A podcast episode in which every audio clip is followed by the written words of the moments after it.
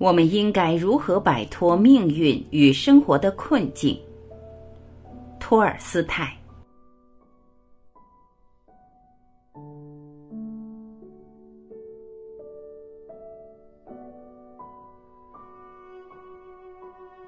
或无知，或享乐，或毁掉，或苟延残喘，人类就用这四种方法来摆脱生命束缚。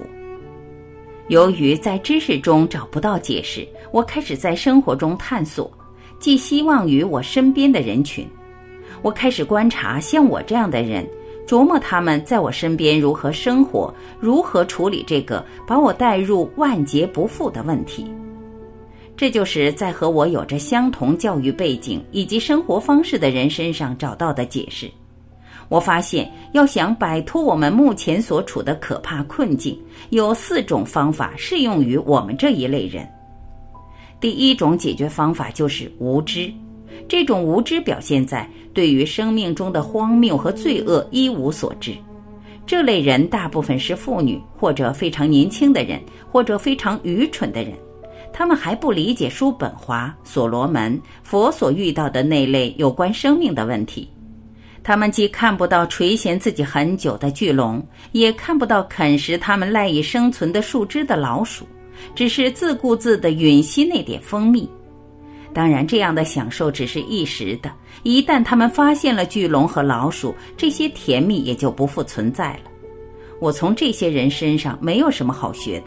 那些东西既然已经知道了，就装不出一副一无所知的样子。第二种解决方法就是享乐，这种享乐也就是已经了解生命的绝望和困境之后，毅然决然地享受现在的幸福，既不理会前方的巨龙，也不看身边的老鼠，心安理得地用最舒服的方式舔舐蜂蜜。树枝上蜂蜜越多，他越是吃得忘乎所以。所罗门这样描述这种方法，我就称赞快乐。原来人在日光之下，莫强如吃喝快乐，因为他在日光之下，神赐他一生的年日，要从劳碌中常享受其所得。你只管去欢欢喜喜吃你的饭，心中快乐喝你的酒，同你所爱的妻快乐度日，因为那是你生前在日光之下劳碌的事上所得的份。凡你当做的事，要尽力去做，因为在你所必去的阴间，没有工作，没有谋算，没有知识，也没有智慧。我们这类人中，绝大部分采纳了第二种方法，他们所处的条件使他们的利益多于困苦，而道德上的麻木使他们有可能忘记他们的有利地位是偶然的。不可能所有人都像所罗门一样，有一千个妻子和一座宫殿。一个人有一千个妻子，就会有一千个人没有妻子；一个人有一座宫殿，就会有一千个汗流浃背建造他的人。今天我偶然的成为所罗门，明天也能偶然的成为所罗门的奴隶。这些人想象力愚钝，他们可能会忘记是什么原因让佛不得安生，是不可避免的疾病、衰老、死亡。早晚有一天，他们会将这些欢乐毁为灰烬。我们这一代人，或是和我们生活方式相同的人中，大部分人都这样想。这些人中的部分人断言，他们思维和想象力的愚钝是一种哲学，并自称为积极哲学。但在我看来，即便这样，也不能把他们从看不到问题、只舔食蜂蜜的那类人中分离出来，并且我也不能去模仿这些人，因为我没有他们那样愚钝的想象力。也不能人为的在自己身上生出这种愚钝来。当我看到巨龙和老鼠时，就像任何一个活人一样，我不能把目光从他们身上移开。第三种方法就是借助力量和能量，这种方法就是明白了生命的罪恶和荒谬之后毁掉生命。少数意志坚定的人是这样做的。当他们清楚地意识到生命是拿他们开的一个愚蠢的玩笑时，明白死者比生者更幸福时，领悟到最好一切都不存在时，他们就会立刻结束这个愚蠢的玩笑。结束的方法很多：上吊、投河、用刀刺进心脏、卧轨。现在我们这类人中，采用这些手段的人越来越多。这些人大部分处在精力最为充沛的青壮年，还没有养成那些摧毁理智的坏习惯。我觉得这是最值得采用的方法，我也希望这样做。第四种方法就是懦弱，这种懦弱在于，即便意识到生的罪恶和荒谬，知道未来什么也不会得到，仍然继续苟活。这类人知道死比生好，但却没有能力尽快去结束这场欺骗，结束自己的残生，而且似乎还在期待些什么。这是一种懦弱的方法，因为我既然知道这是最好的方法，并且这种方法又触手可及，为什么不付诸行动呢？我就是这样的人。我们这类人就是用这四种方法来摆脱可怕的矛盾。无论我怎样想，绞尽脑汁，除了这四种方法，其他的方法还没有发现。一种方法是没有意识到生命的毫无意义、空洞和罪恶，没有意识到死了更好。我不能不了解这一点。既然让我知道了，那我就不能对其视而不见了。第二种方法，按照现有状况去过活，不去考虑未来，但是我做不到。当我知道衰老、死亡、痛苦后，就像释迦牟尼一样，不能去狩猎了。我的想象力非常丰富。除此之外，我不再对短暂的偶然性感到高兴，即便是这些偶然能够给我带来瞬间的满足。第三种方法，知道生命的罪恶和荒谬之后，停止生活并自杀。我明白这些，但是到底我还没有自杀。第四种方法。像所罗门和叔本华一样生活，即便是知道生命是拿我开的一个愚蠢的玩笑，却依然活着，像往常一样洗脸漱口、穿衣吃饭、侃侃而谈，甚至还写作出书。这些令我感到厌恶和痛苦，但是我依然处于这种状态。如今我看来，如果我没有自杀成功，究其原因，就是我隐约意识到了自己思想的错误。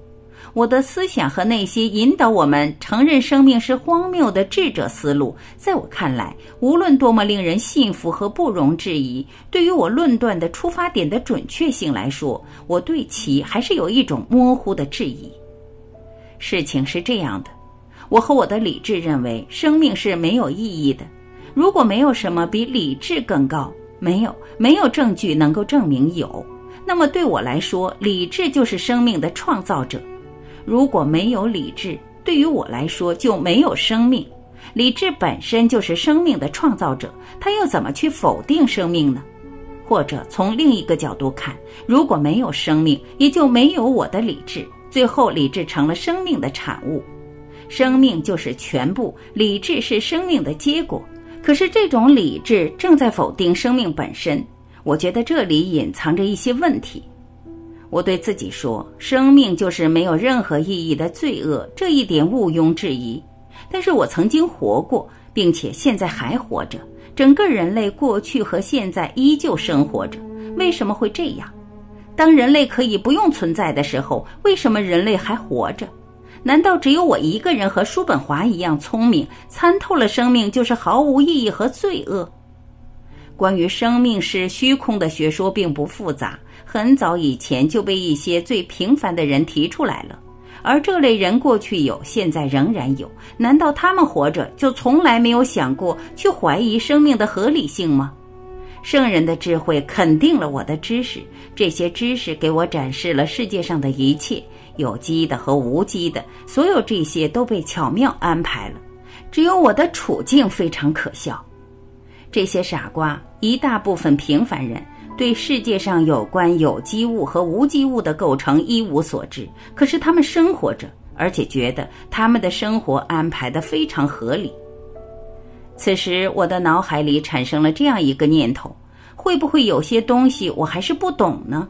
无知就是这样表现的。无知者总是发表这样的言论：当他们不了解某一领域时，他就会说他不了解的那些是荒谬的，而实际情况是这样。整个人类过去存在，现在也存在，仿佛是了解自己生命意义的。因为如果不了解生命的意义，人类就不能够生存。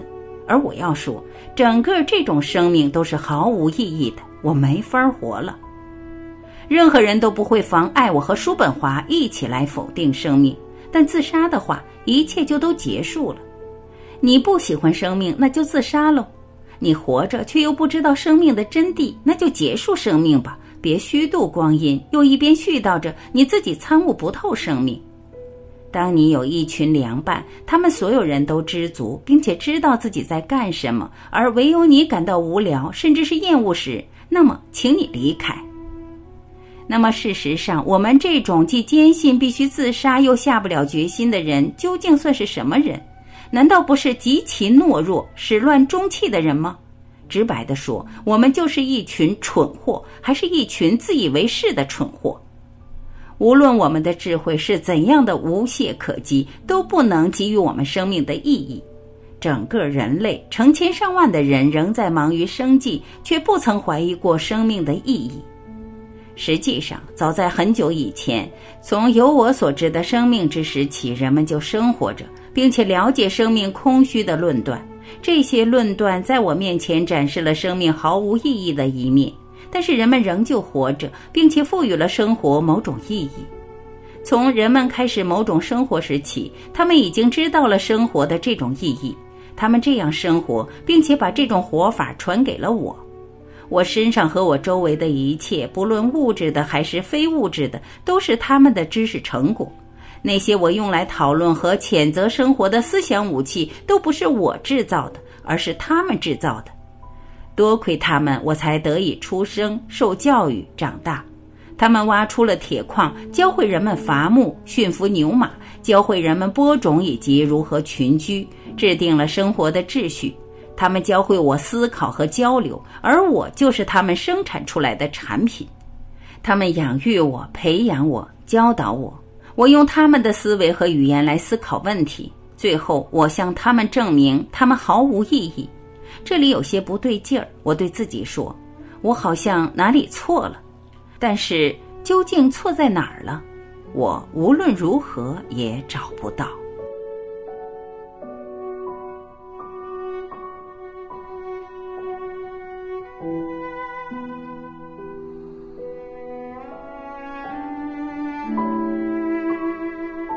感谢聆听，我是晚琪，我们明天再会。